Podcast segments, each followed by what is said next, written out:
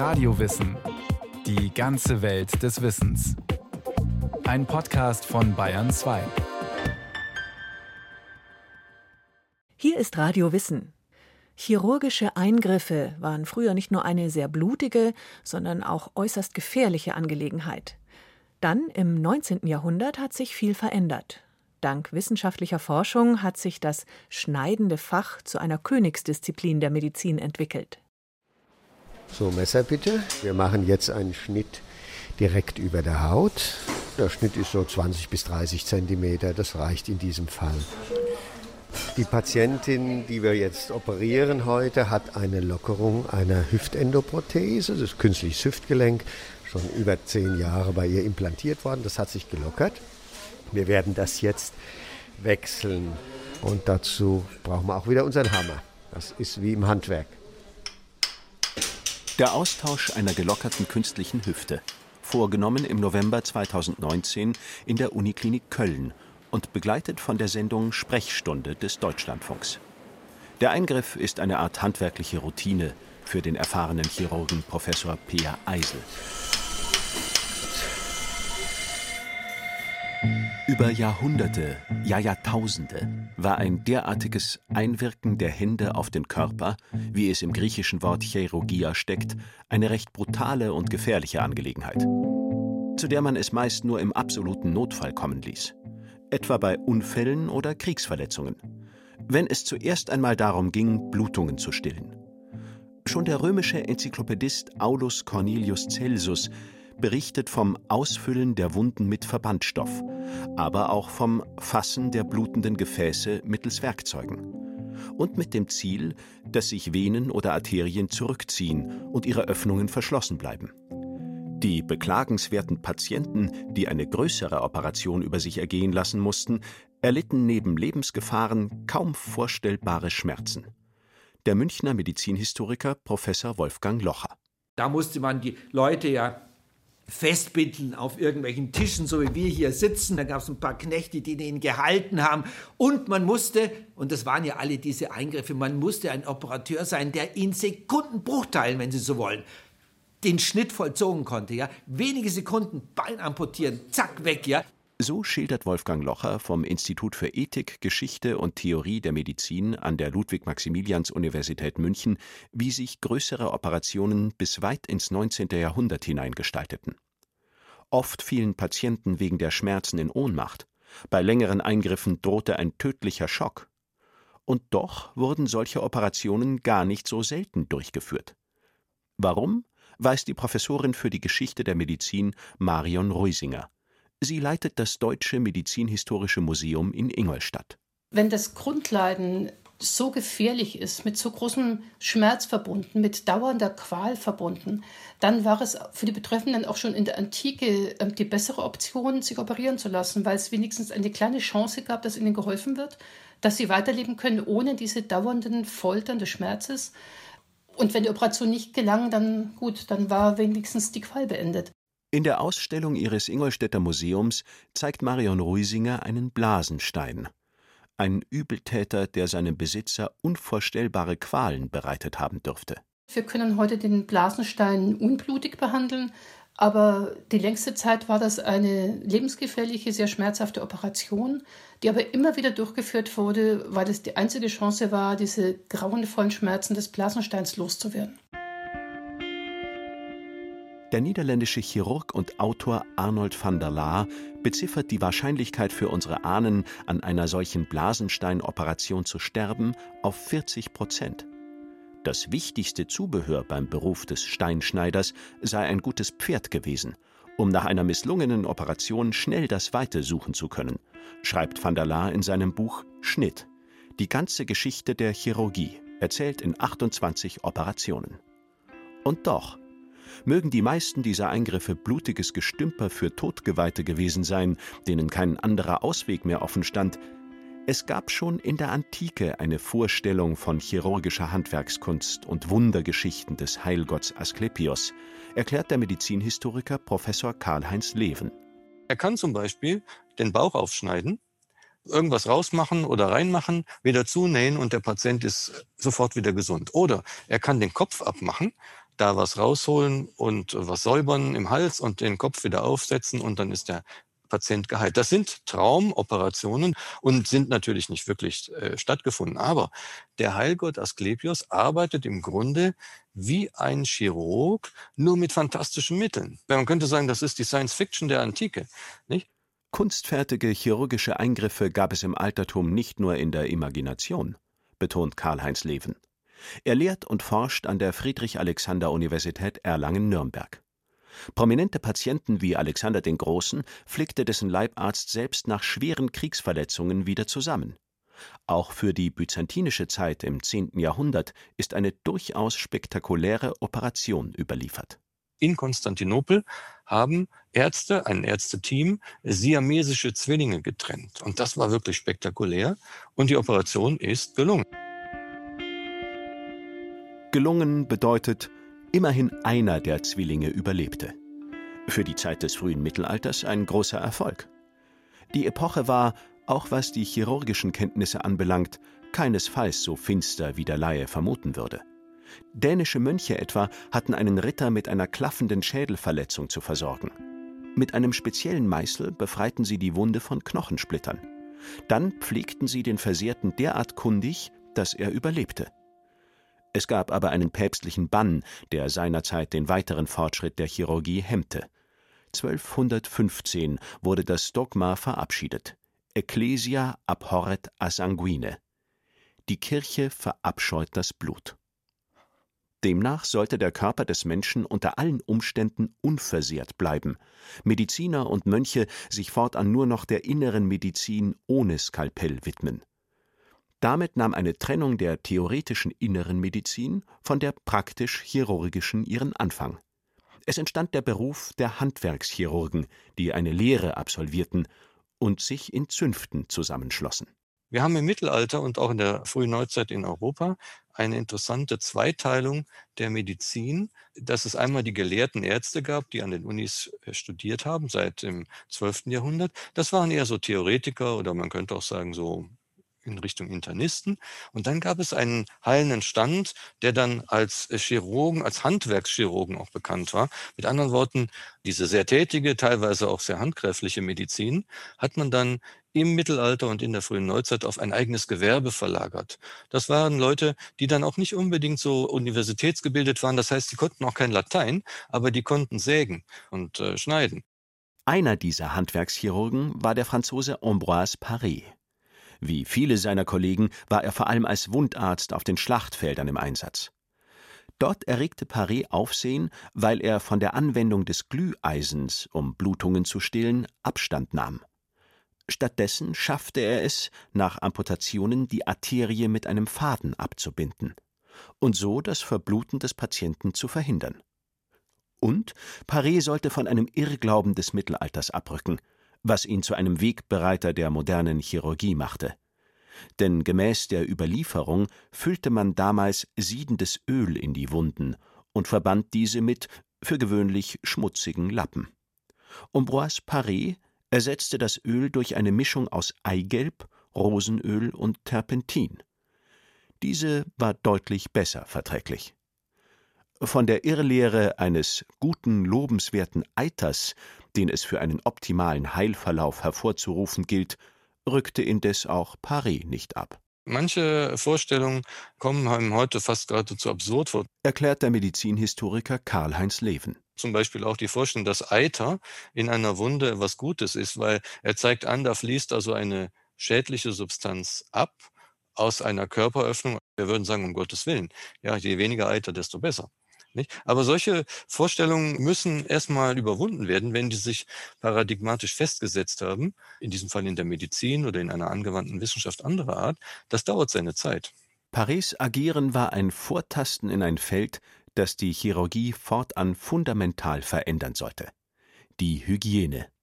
Fragt man heute einen Praktiker der schneidenden Zunft, wie etwa den Bauchchirurgen Dr. Thomas Eckelseder danach, welche historischen Vorbilder und Verfahren seine Arbeit bis heute prägen, so fällt ihm zuallererst die Hygiene und ein prominenter Pionier aus dem österreichisch-ungarischen Kaiserreich ein, Ignaz Semmelweis.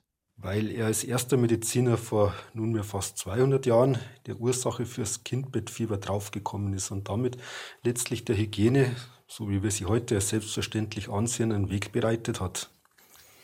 Leider aber, wie so oft, ist seine bahnbrechende Entdeckung zu seiner Zeit und auch zum Unheil vieler Mütter von sehr vielen ärztlichen Kollegen ignoriert und negiert worden.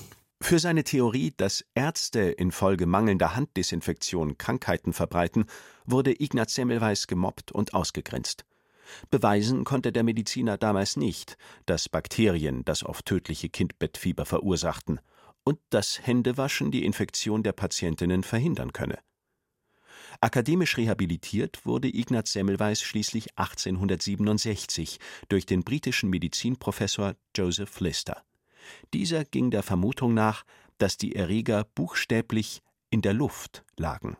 Wolfgang Locher. Und deswegen kam man auf die Idee, erstens dann Wunden luftdicht abzuschließen, und zwar noch mit einem, was ja nahe lag, mit einem desinfizierenden Stoff. Das war die Carbolsäure. Die hat Lister hier eingeführt. Das war eine aufwendige Management im Wundverband. Und man hat das Ganze dann auch übertragen auf das Operationsfeld und hat dann die Operateure und den Operierten eingenebelt in ein solches Carbol-Spray. Man hat Apparate entwickelt, die diesen Carbol-Spray erzeugt haben. Natürlich eine Mordsauerei gewesen. Das Carbol reizt die Augen, reizt die Atemwege und hat aber schon große Erfolge bewirkt.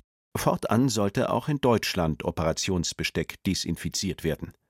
Im Kampf gegen die Keime wurden Wände gefliest, Waschbecken für die Operateure eingerichtet. Bald zogen diese auch Handschuhe zum Operieren an. Mit moderner Technik erhitzte man Verbandsstoffe, um gefährliche Keime abzutöten.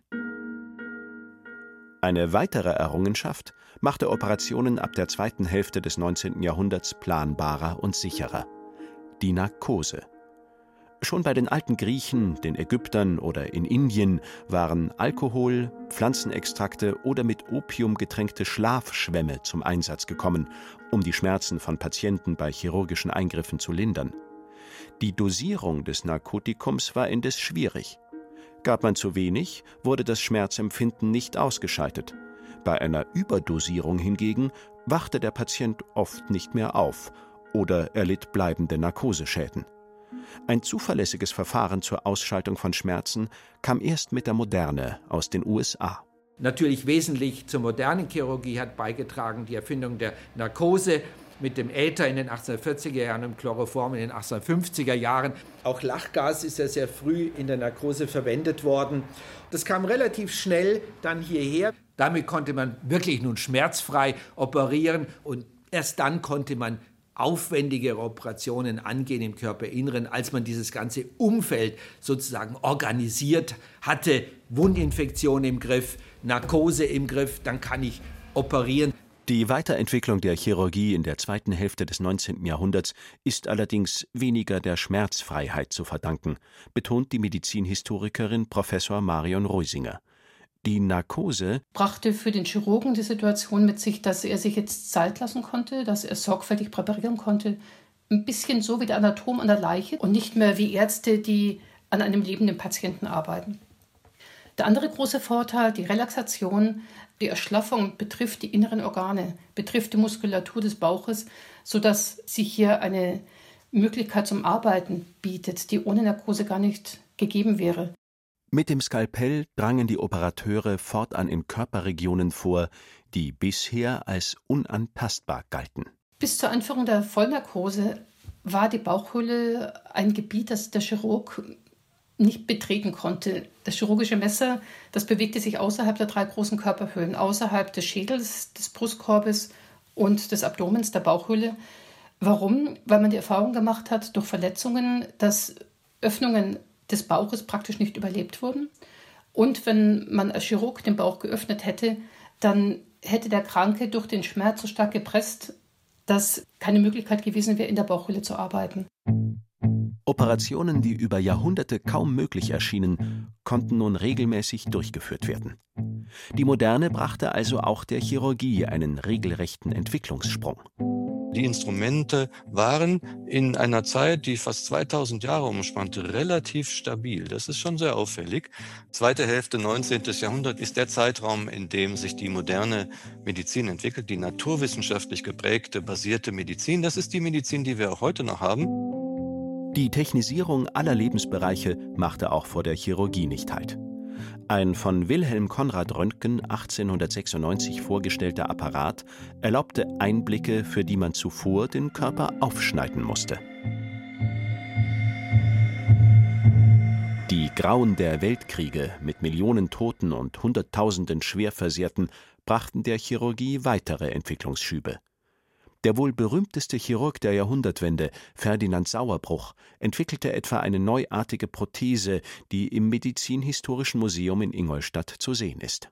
Einen künstlichen Arm aus Holz und Metall, wir wissen sogar, wer den getragen hat. Das war ein Hutmacher in Tegernsee. Der hat mit diesem künstlichen Arm jahrzehntelang in seiner Werkstatt Hüte gemacht. Und anders als die modernen Prothesen, die wir heute kennen, funktionierte dieser Arm ohne Strom. Hier wurde die Muskelkraft direkt auf die Mechanik der Prothese übertragen.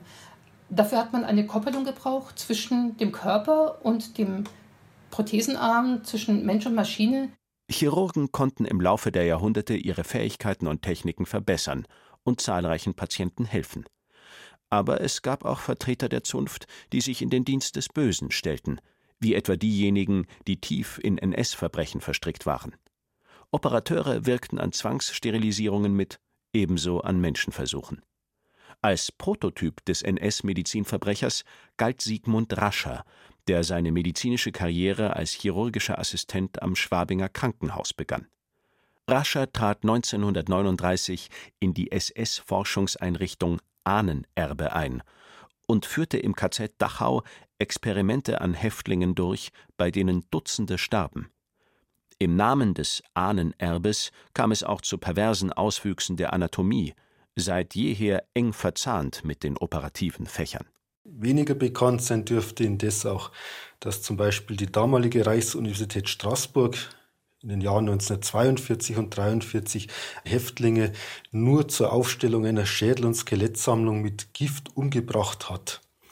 Richtig aufgearbeitet ist diese Epoche nie geworden, denn viele von diesen verantwortlichen SS-Ärzten wurden nur ganz gering bestraft und konnten ihre Tätigkeit nach dem Krieg dann als akademische Lehrer und Forscher bald wieder unbehelligt aufnehmen. Der Chirurg Thomas Eggelseder hadert bis heute mit seiner Zunft. Es dauerte nach Kriegsende mehr als sechs Jahrzehnte, bis die Deutsche Gesellschaft für Chirurgie ein medizinhistorisches Forscherteam beauftragte, die Verstrickungen der Operateure in die NS-Ideologie und Medizin aufzuhellen. Die erste große Neuerung für die Chirurgie nach dem Zweiten Weltkrieg kam aus den USA. Die Herz-Lungen-Maschine. Mit Hilfe dieser Apparatur konnten die Operateure von nun an das wagen, was ihnen bisher versagt geblieben war. Eine Operation am offenen Herzen. Wenn ich das Herz öffne, dann muss ich eine Methode erfinden, um den Kreislauf in Gang zu halten, damit das Gehirn nicht minder versorgt wird oder die Gewebe. Und hierzu bedurfte es weiterer Erfindungen, die sich dann in der Herz-Lungen-Maschine gezeigt haben.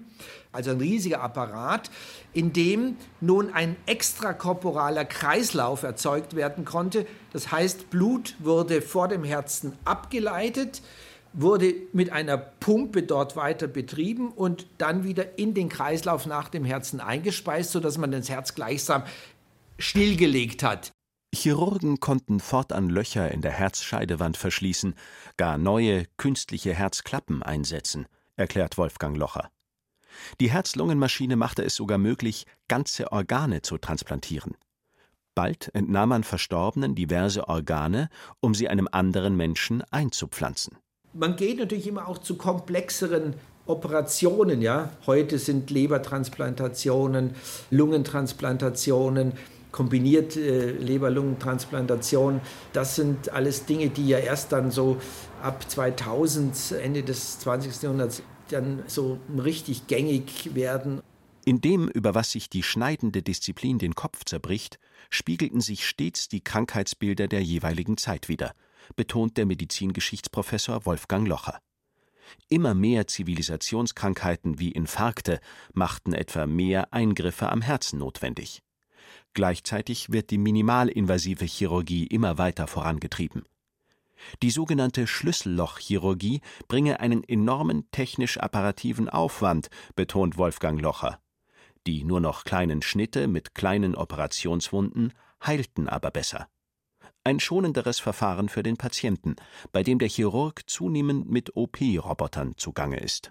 Mit der ich gelegentlich natürlich auch sehr viel feiner mit dieser Mikrorobotik dann hier auch in der Lage bin, als nur mit der bloßen Hand vielleicht äh, irgendwelche Strukturen zu bearbeiten, Feinstrukturen äh, zu bearbeiten. Eines der bekanntesten, was viele Leute, vor allem die Männer ja sicher kennen, ist dieses Da Vinci-Verfahren, das gerade bei Prostata-Operationen ja mittlerweile angewendet wird. Man muss hier ganz anders denken als wenn ich eine offene Wunde habe und man muss hier sehr viel mehr räumlich, virtuell denken und das bringt uns auch schon zu dem nächsten Verfahren. Mittlerweile ist es schon möglich, einen schwierigen Eingriff dank moderner Rechentechnik virtuell zu simulieren und zu erlernen, bevor er am Menschen erfolgt. Chirurgische Eingriffe zu imaginieren. Das erinnert an die eingangs erwähnten Operationen, die die alten Griechen in der Fantasie ausführten. Die Science Fiction der Chirurgie. Sie scheint hier bereits Wirklichkeit zu werden.